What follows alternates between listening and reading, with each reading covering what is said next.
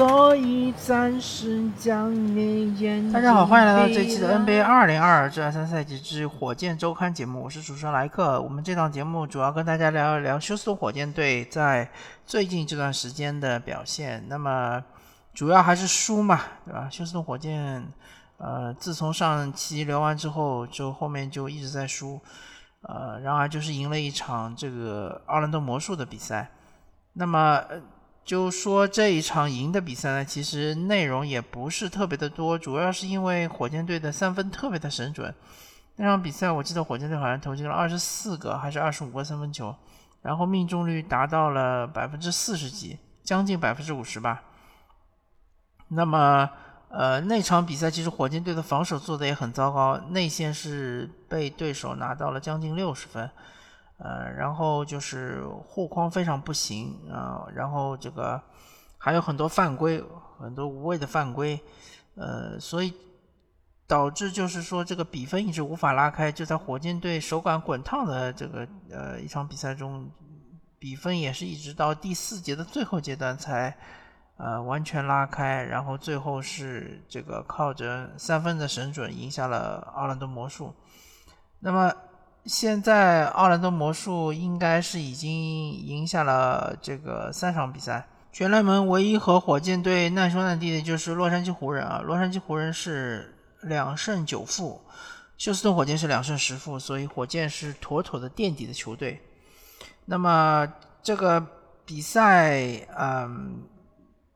就是我我最最近其实火箭队的比赛基本上都会看啊，然后。看全场的比较少一点，大部分的比赛都是中间穿插着看。给我的一个印象就是，第一个，小卡文波特他的持球时间太长了，然后他持球时间一长之后呢，会导致后续的操作就是时间会比较仓促。第二个，你如果把球给了杰伦格林之后呢，杰伦格林他，嗯，对于就是对方防守的解读，他能力不是特别强。然后很多操作就是说会陷入对方防守的陷阱，比如说，呃，在某些比赛中，就对手可能会有一个内线护框的一个球球员，就是留在内线，然后呃外线方杰伦格林的球员就会把他放进去，放到内线去挑战，呃自己内线的护框球球员，然后往往这种情况下杰伦格林就无法完成一个攻框。啊，甚至于有时候会造成失误。就杰伦格林怎么说呢？我觉得他，嗯，在投射以及攻框的这样一个选择上，他还是需要呃更多的，就是更更多的要去练习，更多的要去嗯提高自己的篮球智商，呃，然后做出最。最合适的选择吧，就是比如说有的情况下，你确实是在呃火箭队进攻端呃把内线都拉空的情况下，你应该是选择更多的攻框。当内线比较拥挤的时候，比如说是申京已经在内线了，或者说加鲁巴已经在内线了，这时候你再去攻框就很有可能会挨帽。那么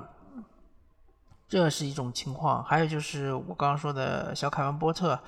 呃，他现在突破还行，但是突进去之后，有时候传球传的不是特别到位，还有的时候经常会突到一半就停球，尤其是在罚球线停球会比较多一点。当他一旦停球之后，我觉得火箭队就是，呃，火箭队其他的球员的跑动很难造出一个比较好的接球点啊，经常会是在这种情况下被对手抢断，包括杰伦格林也是，当他在弧顶停球的时候。对手会很快上来包夹，这时候他往往就是球会传不出去，或者传出去变成一个失误。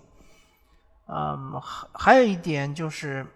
啊，贾巴里斯密斯他这个球员，呃，天赋肯定是非常高啊。然后他可能在这个大学期间的这个投篮，呃，手感也很好。但是在 NBA 至少打到现在为止，打了十二场比赛，啊，贾巴里斯密斯的三分球。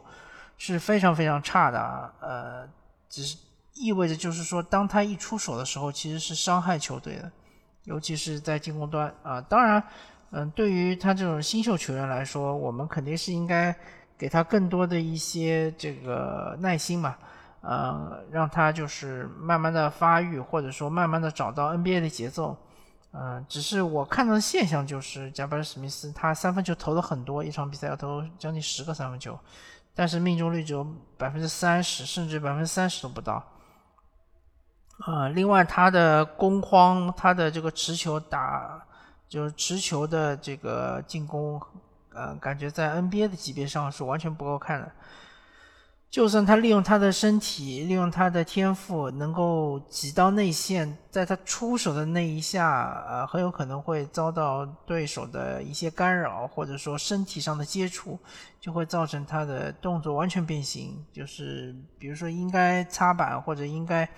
呃，就是这个挑挑篮的这种球吧，就可能会呃变成一个就是攻框失败，球有有可能就是。呃，偏出之类的。那么，其实整个进攻端我看下来，头脑最清醒的，然后就是呃，进攻成功率最高的，倒真的就是申京啊。申京，呃，其实我不知道塞拉斯是怎么想的，或者说他的这个进攻体系的打造是如何打造的。申京作为一个中锋，他的其实挡拆的挡这一下其实非常不好。呃，这有可能一个是跟他身体不够宽。是有关，还有一个就是可能需要多练，呃，他这个无法帮呃自家的后卫挡住对手的后卫，或者说防守队员，这就导致自家的后卫小波特或者是杰伦格林，啊，挡拆的威力就会大大降低，这是第一点。但第二点，一旦申京在罚球线，呃站站住之后，其实球就应该交到他手上，让他做一个策应，或者说，呃自己自行决定，呃。面框单打或者背身单打都可以。另外就是在呃两个四十五度角的呃这个呃大概是在呃游击区，游击区的是低位的两个四十五度角。当他要到位的时候，球应就应该及时传进去。呃，因为我我观察了一下，我我感觉申京打大部分的中锋，其实背身单打都有一定的怎么说？都有一定的这个优势啊，因为现在很多中锋他其实遇到的背身单打的的球员其实越来越少了，所以他们这方面的练习并不是就是说非常的熟练，呃，而且很多中锋其实他们的下盘并不是非常的稳，下盘有些空虚，那么申京反而就是说下盘还可以，呃，然后他的脚步也是比较有欺骗性。呃，内线是造杀伤也也是非常不错的。那现在唯一的问题就是他可能场均上场时间有点偏少，啊，这主要其实跟他上个赛季啊犯规太多有关啊。那么这个赛季在前几场比赛确实他犯规还是很多，但是后面这几场比赛我感觉他对犯规的控制已经是逐渐适应了整个 NBA 的节奏。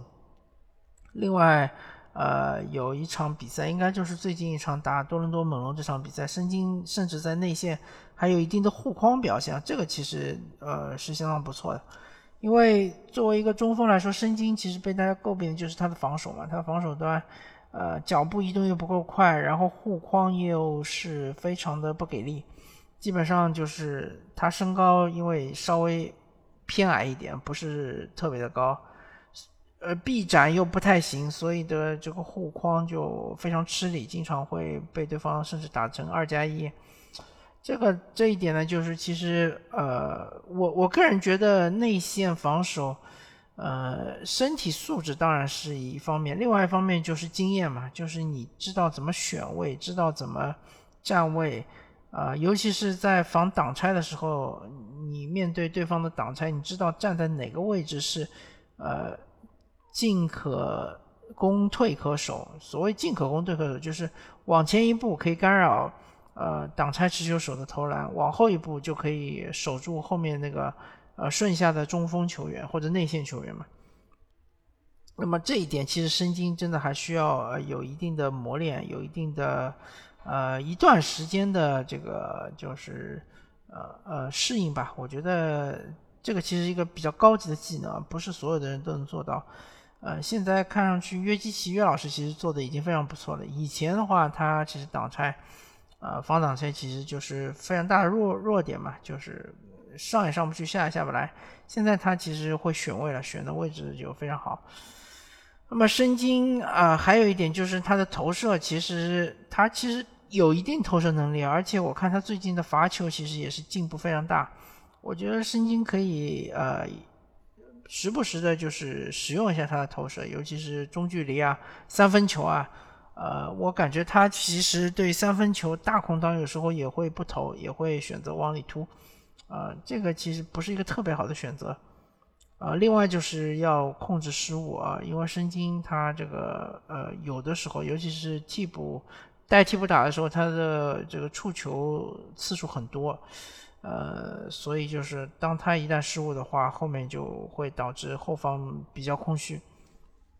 另外，我再呃点评几个球员吧，一个就是这个伊森，伊森这个球员其实嗯挺有特点的，他的前场板很厉害。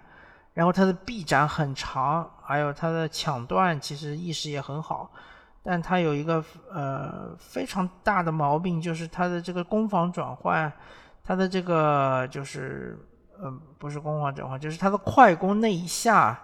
呃以他的身高，以他的身体素质来说，呃很多情况下应该就是能把这个球上进，或者至少制造这个对手的犯规。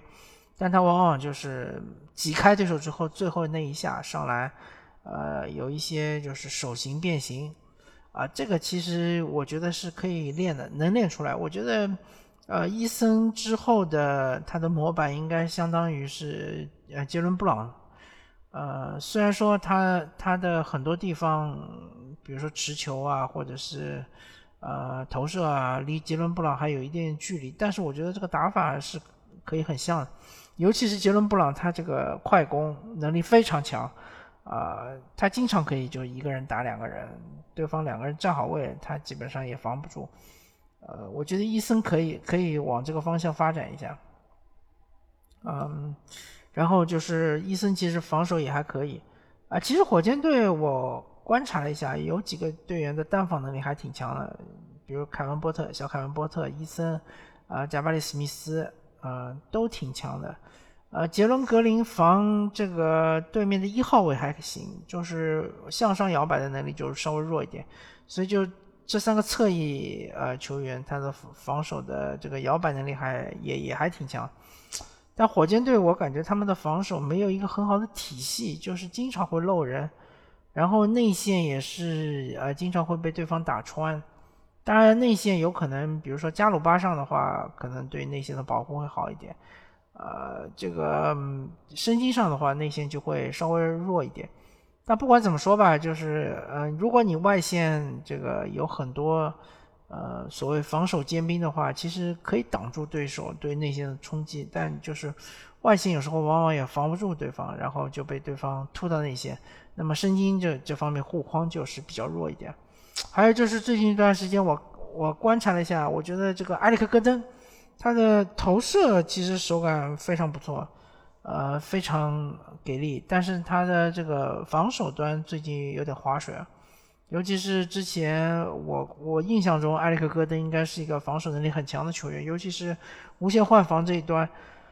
他下可防对手的小个空位，上可防对面的中锋，对吧？可以顶对面的中锋。其实他就是。从一防到五完全没有问题，但这个赛季的某几场比赛，我看出来戈登就是有些划水啊，有防守端就是不是那么的专注。